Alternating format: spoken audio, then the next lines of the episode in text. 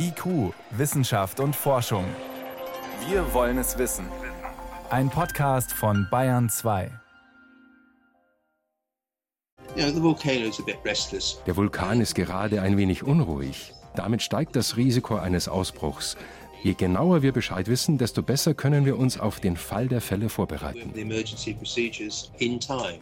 Es ist ein sogenannter Supervulkan. Der köchelt nicht in einer fernen menschenleeren Gegend vor sich hin, sondern im dicht besiedelten Europa unter der italienischen Millionenstadt Neapel. Mehr dazu später. Vorher Reiseziel Weltraum. Nein, diesmal nicht zum Mars, sondern andere Richtung, näher zur Sonne, zum Merkur. Und der Atlantik hat sich ungewöhnlich stark aufgewärmt in den vergangenen Wochen. Über die Ursachen wird noch gerätselt. Wissenschaft auf Bayern 2 entdecken. Heute mit Birgit Magira.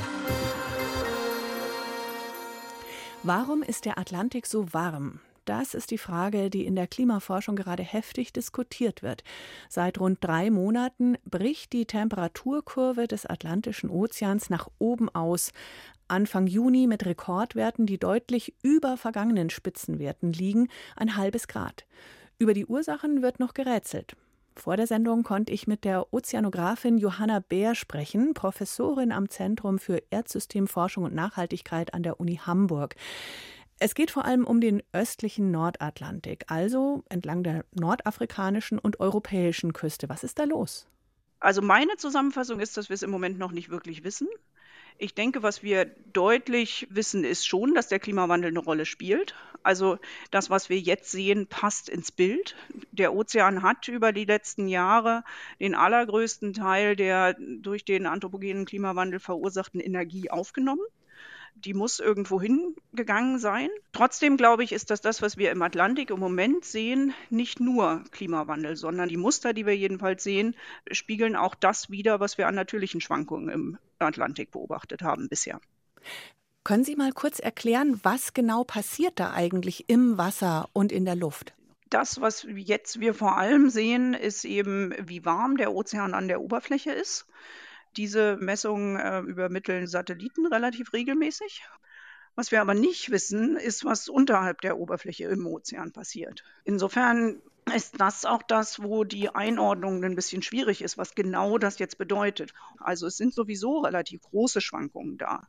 Und deswegen gibt es eine relativ intensive Debatte darüber, wie das einzuordnen ist. Und auch sehr viele unterschiedliche Vermutungen dafür, was die Ursache jetzt für dieses konkrete Muster sein könnte. Und was ist denn wie plausibel, auch wenn man noch keine endgültige Antwort hat? Ich glaube, da hängt es wirklich ein bisschen davon ab, wen Sie jetzt genau fragen. Ich selber halte für die wahrscheinlichste Erklärung, dass das ein ungewöhnliches Zusammenspiel in der Zirkulation zwischen sowohl der Atmosphäre über dem Ozean und dem Nordatlantischen Ozean selber ist. Also da sind wir dabei, das zu untersuchen. Aber ja, ich würde davon ausgehen, dass wir hier natürliche Schwankungen sowohl im Ozean als auch in der Atmosphäre haben. Im Zusammenspiel mit der fortschreitenden Wärmeaufnahme durch den Atlantischen Ozean bedingt durch den Klimawandel. Mhm. Also ich würde schon beide Ursachen, natürliche Schwankungen kombiniert mit Klimawandel sehen. Eine andere Erklärung, die man hören und lesen kann, lautet, es gäbe weniger Aerosole, weniger Partikel in der Luft, weil zum einen weniger Sahara-Staub in der Luft ist, aber auch weniger Abgase von Schiffsmotoren und die hätten Sonnenstrahlen bisher ja abgeschwächt und quasi das Wasser abgekühlt und das würde jetzt fehlen und dadurch käme mehr Sonnenwärme ins Wasser. Was halten Sie davon? Ja, ich bin persönlich von der Erklärung noch nicht so überzeugt. Die Erklärung ist physikalisch nachvollziehbar und wir haben im Pazifik, äh, im Nordpazifik durchaus solchen Effekt schon gesehen. Aus meiner Sicht hat sich aber der Atlantik über die letzten Jahre schon ganz, ganz langsam verändert. Und das passt aus meiner Sicht nicht dazu, dass wir jetzt so einen starken Effekt sehen, den man dann diesen Partikeln in der Luft erklären könnte. Wir reden hier von einer Erwärmung im Atlantik. Parallel dazu, aber erstmal unabhängig davon, baut sich ja offenbar dieses Jahr im Pazifik wieder ein sogenannter El Nino auf. Könnte der da auch mit reinspielen? Also der erwärmt ja auch das Wasser und trägt zur Erwärmung global mit bei. Genau, also wenn man sich die Frage stellt, ob das Jahr 2023 vermutlich eins der wärmsten bisher wird, dann wird da auch El Nino eine Rolle spielen. Also dann wird der Pazifik da auch seinen Fingerabdruck in der globalen Temperatur hinterlassen. Es ist aber so, dass eben eigentlich eher von den Schwankungen, die man auch, soweit sich eben Atlantik und Pazifik parallel bewegen, man eher ein anderes Muster im Atlantik jetzt für dieses Jahr erwartet hätte. Also zu einem El Nino-Zustand passt das Muster, was wir jetzt im Atlantik sehen, nicht so gut. Sie und Ihre Kollegen, Kolleginnen rätseln da. Es ist auch die Rede von einem womöglich bisher unbekannten Rückkopplungseffekt, also dass sich da einfach mehrere Faktoren verstärken und man das noch nicht ganz erklären kann. Wie beunruhigend finden Sie das? Der äh, anthropogene Klimawandel insgesamt ist beunruhigend. Und wir sehen, dass das System an sehr unterschiedlichen Stellen sehr unterschiedlich darauf reagiert. Und es ist eben auch so, dass der Ozean bisher relativ deutlich sehr viel abgepuffert hat von der Erwärmung. Und jetzt ist es durchaus so, dass er auch nochmal langfristige Veränderungen zeigt. Ich persönlich erwarte, dass das eher im Ozean selber weiter fortschreitende Änderungen sind, die nicht notwendigerweise jetzt irgendwie äh, das System kippen lassen. Aber das macht es nicht weniger dringender, dass man sich um die Treibhausemissionen kümmern muss. Wir reden hier jetzt konkret von einer Erwärmung im Nordatlantik eher im östlichen Teil. Sprich, das betrifft die Küste von Nordafrika, aber auch von Süd- und Westeuropa, Portugal, Frankreich. Was ist da zu erwarten an Wetter, auch für uns jetzt im Sommer in Europa? Also diese starken, äh, stark warmen äh, Temperaturschwankungen jetzt im Mai und im Juni äh, sind tatsächlich Muster, die wir auch in dieser Form als Vorläufer von vergleichsweise warmen oder sogar Hitzesommern sehen konnten. Und wenn man jetzt nur den Einfluss des Atlantiks alleine auf das Klima in Europa betrachtet, dann würde man erwarten, dass der Sommer sehr, sehr heiß wird. Es ist natürlich so, dass das Klima über Europa immer auch durch die umliegenden weiteren Gegenden beeinflusst wird. Insofern muss das nicht der einzige Einfluss sein. Aber in den letzten Jahren war es relativ häufig ein sehr, sehr starker Einfluss. Und dann sind die Vorzeichen dann eher auf einen sehr, sehr warmen Sommer. Also wenn ich Sie jetzt richtig verstanden habe, niemand kann eine korrekte Prognose abliefern, aber die Zeichen stehen auf Hitzesommer. Es ist ja auch leider so, dass die Böden in Europa vergleichsweise trocken sind. Insofern gibt es äh, dann wenig Verdunstungskälte noch hinzuzusetzen. Und insofern ja, wenn man so die Wahrscheinlichkeiten zusammen addiert, dann ist eher ein warmer Sommer oder eben sogar ein heißer Sommer zu erwarten. Der östliche Nordatlantik vor Europa und Nordafrika ist außergewöhnlich warm für diese Jahreszeit. Erklärungen, mögliche Gründe hat Johanna Bär genannt vom Zentrum für Erdsystemforschung und Nachhaltigkeit von der Universität Hamburg. Ich danke Ihnen sehr für das Gespräch. Ich danke Ihnen. Herzlichen Dank. IQ, Wissenschaft und Forschung gibt es auch im Internet. Als Podcast unter bayern2.de. Die aktivsten Vulkane weltweit, die brodeln auf Hawaii vor sich hin, Indonesien, Nicaragua, Japan, auch in Mexiko und natürlich der Hunga Ha'apai im Pazifik vor Tonga, der vergangenes Jahr ausgebrochen ist. Alles beruhigend weit weg.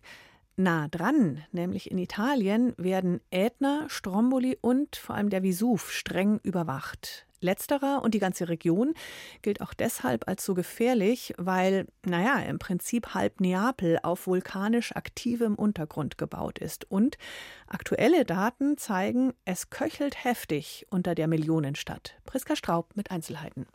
La città di Napoli è certamente una delle città con il più alto rischio vulcanico. Neapel ist eine in höchstem Maße gefährdete Stadt. Aber nicht nur wegen des Vesuvs. Es gibt noch weitere aktive Vulkane. Die sogenannten phlegräischen Felder, auf denen buchstäblich die ganze Stadt steht. Und die Insel Ischia. Auch kleinere Vulkanausbrüche können für Neapel also wirklich gefährlich werden. Questo cosa comporta? Comporta anche che delle eruzioni non particolarmente grosse possono creare parecchi danni alla città. Neapel liegt auf einem Pulverfass. Ganz buchstäblich erklärt Warner Marzocchi, Vulkanologe und Professor für Geophysik an der Universität Federico II in Neapel. Der größte aktive Supervulkan Europas, die Phlegräischen Felder, erstrecken sich auf mehr als 150 Quadratkilometer.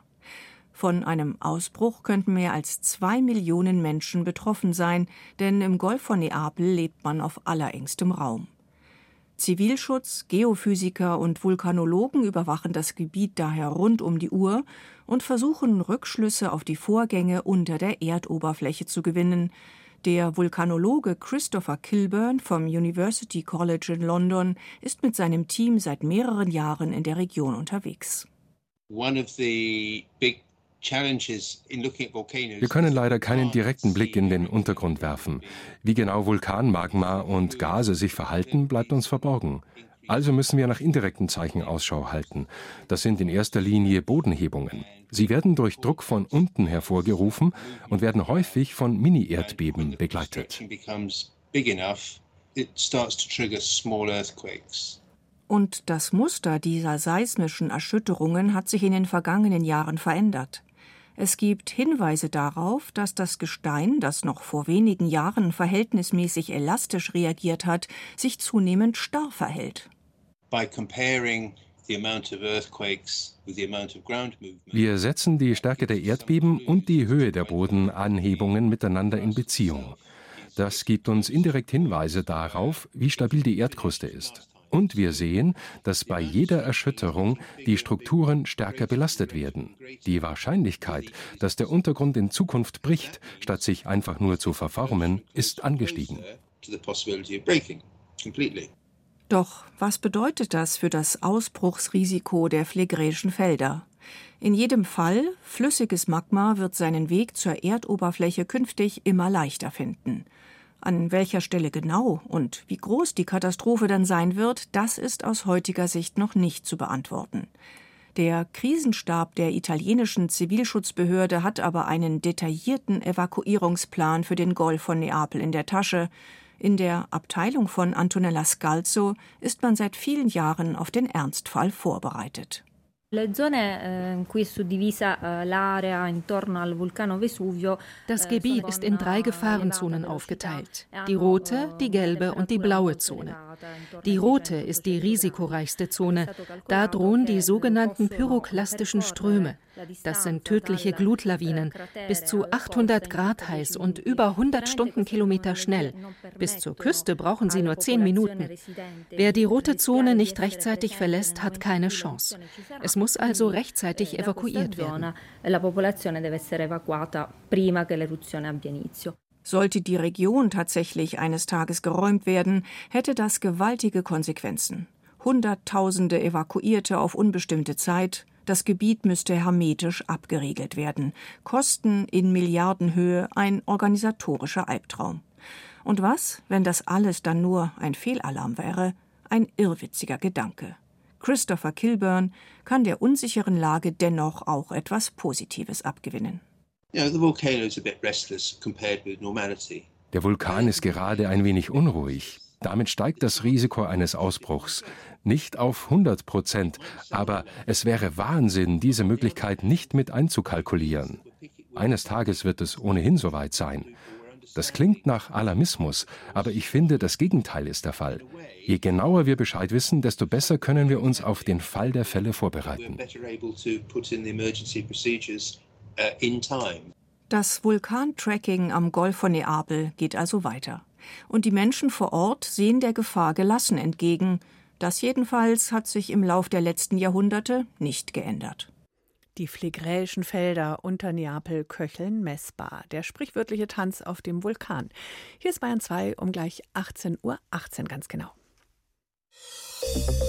Bayern 2. Wissenschaft schnell erzählt. Das macht heute Veronika Bräse und wir starten mit der Erdachse, die sich, Achtung, verschiebt. Ja, das ist ganz erstaunlich. Die Erdachse verschiebt sich deshalb, weil wir so viel Grundwasser entnehmen. Also die Landwirtschaft, Industrie, Trinkwasser für uns Menschen. Das alles lässt die Grundwasserpegel sinken. Und das löst eine Unwucht in der Erdrotation aus und führt dazu, dass sich die geografischen Pole jedes Jahr um vier Zentimeter verschieben. Also Masse wird da auf der Erde umverteilt. Da, wo viele Menschen leben, da wird es leichter, zum Beispiel in Nordamerika oder in Indien. Und das Meer, das bekommt mehr Masse dazu. Ganz ehrlich, so ein bisschen verrückt klingt es schon. Ja, aber das haben die Forschenden so gemessen. Okay. Und im Zeitraum von 1990 bis 2010, also in 20 Jahren, hat sich die Erdachse um fast 80 Zentimeter verschoben. Wow. Sie sagen aber, man muss sich jetzt keine Sorgen machen. Die Erdachse zeigt auch ohne menschlichen Einfluss, dass sie sich immer wieder zyklisch verschiebt. Okay. Kritisch wird es erst dann, wenn die Achse mal um mehrere Grade sich verändert, weil dann die Erdneigung gegen die Sonne sich ja verschiebt und das würde dann das Klima beeinflussen. Solche Polwanderungen, die gibt es nicht nur auf der Erde, das lässt sich auch am Mond Mond oder am Mars beobachten. Und neu ist jetzt, dass der Mensch eben messbar mit einwirkt, mhm. indem er das Grundwasser verbraucht und die Erde dadurch zusätzlich zum Eiern bringt. Okay. Machen wir weiter mit Medizin. Genau, jetzt geht es um Babys, die per Kaiserschnitt zur Welt kommen. Solche Kinder haben später meistens ein bisschen schlechteres Immunsystem, die haben öfter ADHS oder eine autistische Störung. Ja, die sind nicht so gut aufgestellt wie Kinder, die durch den Geburtskanal entbunden wurden. Hm. Chinesische Forschende haben sich jetzt 76 Kaiserschnittsäuglinge rausgepickt und die mit der Vaginalflüssigkeit ihrer Mütter abgetupft. Okay.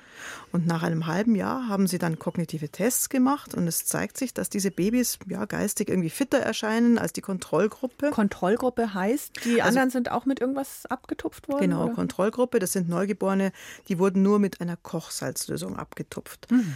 Und was bei den anderen, also bei denen mit, der, mit dem Vaginalsekret besser klappt, ist, dass sie Spielzeug besser greifen können, dass sie das Spiegelbild anlächeln und außerdem haben sie weniger Infekte als die anderen. Okay. Aber man muss dazu sagen, 76 Säuglinge, das ist nur eine kleine Stichprobe. Und außerdem ist unklar, ob der kleine Vorsprung, der sich da jetzt bei den Babys zeigt, ob das sich auch länger hält. Also ob diese Kinder später als Erwachsene auch noch davon profitieren, dass man sie mit dem Mikrobiom sozusagen ihrer Mutter behandelt hat. Das muss ja noch länger erforscht werden. Aber es ist schon ein interessanter Ansatz für Kaiserschnittbabys. Genau. Zum Schluss zu Giraffenhalssauriern, die mal in unseren Meeren gelebt haben. Die haben einen ganz, ganz grazilen, feinen Körperbau und eben einen ganz besonders langen, schlanken Hals. Deshalb auch der Name. Ähm, der Hals ist dreimal so lang wie der Körper. Der Nachteil ist, dieser lange Hals, der bietet viel Angriffsfläche für Raubfische und Saurier. Und Paläontologen konnten nun zum ersten Mal belegen, dass Langhalssaurier von ihren Feinden regelrecht enthauptet wurden. Oh Gott. Da gibt es nämlich zwei Fossilien von Giraffenhalssauriern und die weisen deutliche Bissspuren auf. Fossilien von solchen Kampfaktionen sind natürlich rar, aber die beiden Funde aus, die stammen aus den 70er Jahren, aus dem Tessin in der Schweiz, die hat man jetzt nochmal näher untersucht. Wie groß waren die eigentlich, diese Giraffenhalssaurier?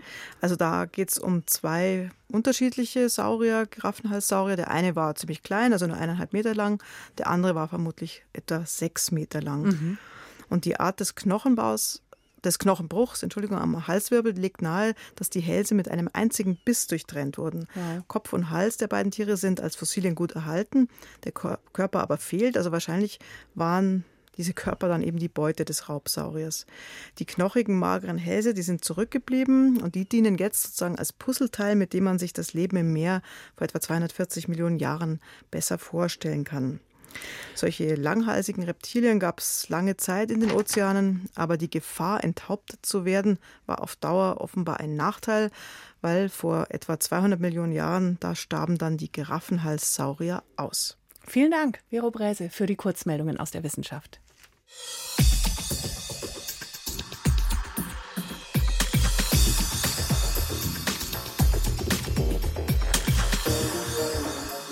Wer kommt an erster Stelle im Sonnensystem? Also direkt an der Sonne dran? Klar, der Merkur. Zu diesem sonnennächsten Planeten ist vor mittlerweile fünf Jahren eine Raumsonde gestartet. Bepi Colombo heißt die ESA-Sonde, benannt nach einem italienischen Mathematiker. Und die rast in ein paar Stunden, so gegen halb zehn unserer Zeit heute Abend, sehr nah am Merkur vorbei. Nicht zum ersten Mal, aber nochmal sehr nah mit einem Abstand von nur ungefähr 230 Kilometern. Mein Kollege Stefan Geier kann dazu mehr sagen. Stefan, warum landet Bepi Colombo nicht? Warum saust sie nur vorbei? Das Problem ist, dass man ja zum Merkur nicht einfach so hinfliegen kann, also eine Rakete auf ihn zielen und los. Man braucht erst mehrere Jahre ziemlich komplizierte Manöver, die man fliegen muss, um hinzukommen, weil am Schluss soll diese Sonde um den Merkur kreisen und auf dem Weg dorthin, ja, da kommt sie mehrfach am Merkur tatsächlich vorbei. Das heißt dann Flyby wird sowas genannt. Ähm, man will aber natürlich auch diesen Flyby nutzen, wenn man schon vorbeifliegt, weil tatsächlich, wir wissen noch relativ wenig über den Merkur. Aber lass uns mal kurz sortieren. Merkur ist ja relativ nah dran, kosmisch betrachtet. Also von der Erde aus Richtung Sonne kommt man an der Venus vorbei und dann Merkur und dann Sonne. Und es sind wohl rund 90 Millionen Kilometer. Wie gesagt, aus Sicht des Universums nicht so weit, aber trotzdem so schwierig hinzukommen. Ja, das Problem ist wie so oft die Schwerkraft. Er ist nah bei uns, ja, und wenn man hinfliegt, kommt man eben meistens nicht an der Venus vorbei. Das ist das Besondere, sondern so. an der Umlaufbahn der Venus, weil der Merkur, der flitzt, könnte man sagen, um die Sonne. Der braucht gerade mal 88 Tage einmal rum. Also ist er uns oft näher als die Venus. Aber das Problem ist, der Merkur ist eben sehr nah am Giganten, an unserer Sonne. Und wenn ich jetzt so eine Sonde da hinschicken will, dann setze ich mich mal drauf, dann zerrt an mir der Gigant, ja, die Sonne mit unheimlicher Kraft. Kraft.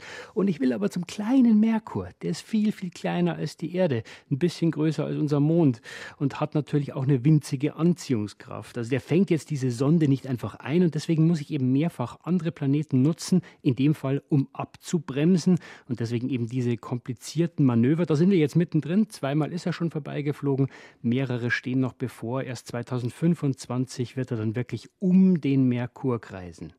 Vom Merkur heißt es, der sei ein Planet der Superlative. Warum denn? Er ist der kleinste Planet in unserem Sonnensystem. Wie gesagt, ein bisschen größer als unser Mond. Er ist am nächsten an der Sonne. Er dreht sich am schnellsten um die Sonne rum und er hat die extremsten Temperaturschwankungen. Und vielleicht ist er sogar mit unserer Erde am ähnlichsten von allen Planeten. Und noch eine komische Superlative, vielleicht der Planet, über den wir am wenigsten wissen. Das ist wirklich seltsam, weil die Menschheit weiß schon seit Tausenden von Jahren, dass es ihn gibt, aber trotzdem weiß man nicht mehr über ihn. Warum? Naja, allein ihn zu beobachten ist schon schwierig. Äh, mit dem Teleskop muss man vorsichtig sein, weil der Merkur eben immer sehr nah an der Sonne ist. Also muss man immer schauen, dass man nicht in die Sonne schaut. Man sieht ihn eigentlich nur bei Sonnenauf- oder bei Sonnenuntergang und er gibt einem immer wieder Rätsel auf. Ja. Zum Beispiel, die Menschen haben lange Zeit gedacht, der Merkur dreht sich gar nicht um sich selber. Der zeigt der Sonne immer dieselbe Seite, so wie das bei uns unser Mond macht. Und man hat, hat erst ziemlich komplizierte Beobachtungstechnik gebraucht, um zu zeigen, okay, der dreht sich schon, aber nur sehr, sehr langsam. Also 1,5 Mal in einem Merkurjahr. Und so ist es mit vielen Beispielen. Er ist schwer zu beobachten, weil die Sonne ihn überstrahlt. Und selbst wenn man hinkommt, wie es diese Sonde vorhat, dann muss man mit extremen Temperaturschwankungen kämpfen. Wie heiß ist es denn dort überhaupt? Naja, also auf der sonnenzugewandten Seite wird es bis zu 470 Grad. Und wenn wow. er im Sonnenschatten ist, also in der abgewandten Seite, minus 180 Grad, also ziemlich kühl. Das heißt, wenn ich jetzt da ein Gerät hinschicke, eine Kamera oder ein Radargerät oder irgendwas, oder die Sonde selber, die muss ja auch funktionieren, muss mit einem Temperaturbereich klarkommen, ungefähr über 600 Grad Celsius. Und deswegen ist es für Ingenieure so schwer gewesen, diese Sonde und die Instrumente zu bauen. Okay, jetzt ist klar, dass wir bisher wenig über den Merkur wissen, aber was wissen wir denn über ihn? Wir haben bislang vor allem Schnappschüsse von diesen Vorbeiflügen und von den letzten Sonden. Man weiß, er hat sehr viele Einschlagkrater, ähnlich unserem Mond, also von Asteroiden, von Kometen. Der hat ganz schön leiden müssen, der Merkur. Dann weiß man, das, was ihn einhüllt, Atmosphäre kann man es eigentlich gar nicht nennen, weil es viel zu dünn ist, das passt dazu. Das sind Überreste von Material, das bei solchen Einschlägen entsteht. Und man ist sich ziemlich sicher, dass es Eis auf der Oberfläche gibt. Aber wie viel und wo, das ist alles noch zu klären. Und die Sonde, die ihn heute Abend und auch in Zukunft weiter beobachtet, was kann die da mitnehmen von ihren Beobachtungsumrundungen? Wir wollen vor allem die Frage klären, wie ist er entstanden, was können wir über unsere Erde und dann lernen, wie Planeten in unserem Sonnensystem überhaupt entstehen, aber vor allem auch, wie ist der Merkur aufgebaut. Ja, man geht davon aus, der hat auch einen festen Eisenkern, der so in der Lava wabert, der macht einen großen Teil des Inneren aus. Und die Hoffnung ist, wenn wir sein Magnetfeld verstehen können, dann können wir vielleicht lernen, wie sich das Magnetfeld der Erde entwickelt, weil der Merkur ist innen stark abgekühlt.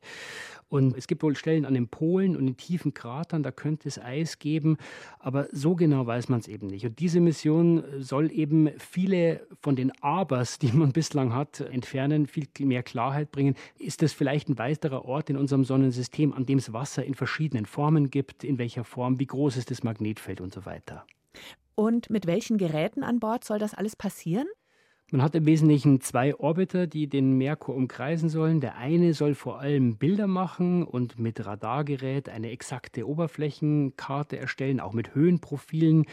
Und äh, der andere soll ins Innere schauen, mit einem Magnetometer, vielen anderen Instrumenten, sagen, wie entsteht eigentlich das Magnetfeld des Merkur? Ist der Kern wirklich fest? Ist er doch flüssig? Gibt es vielleicht doch noch Hinweise auf vulkanische Aktivität?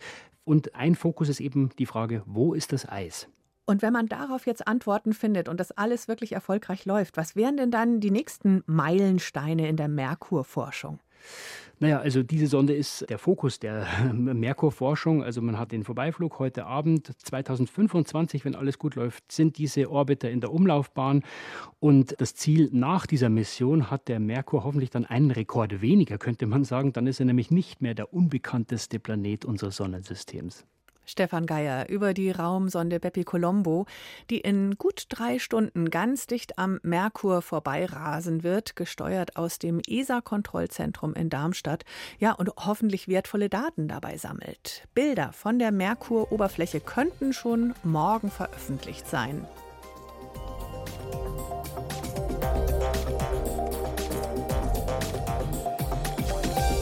Das war IQ Wissenschaft und Forschung in Bayern 2. Am Mikrofon war Birgit Magira.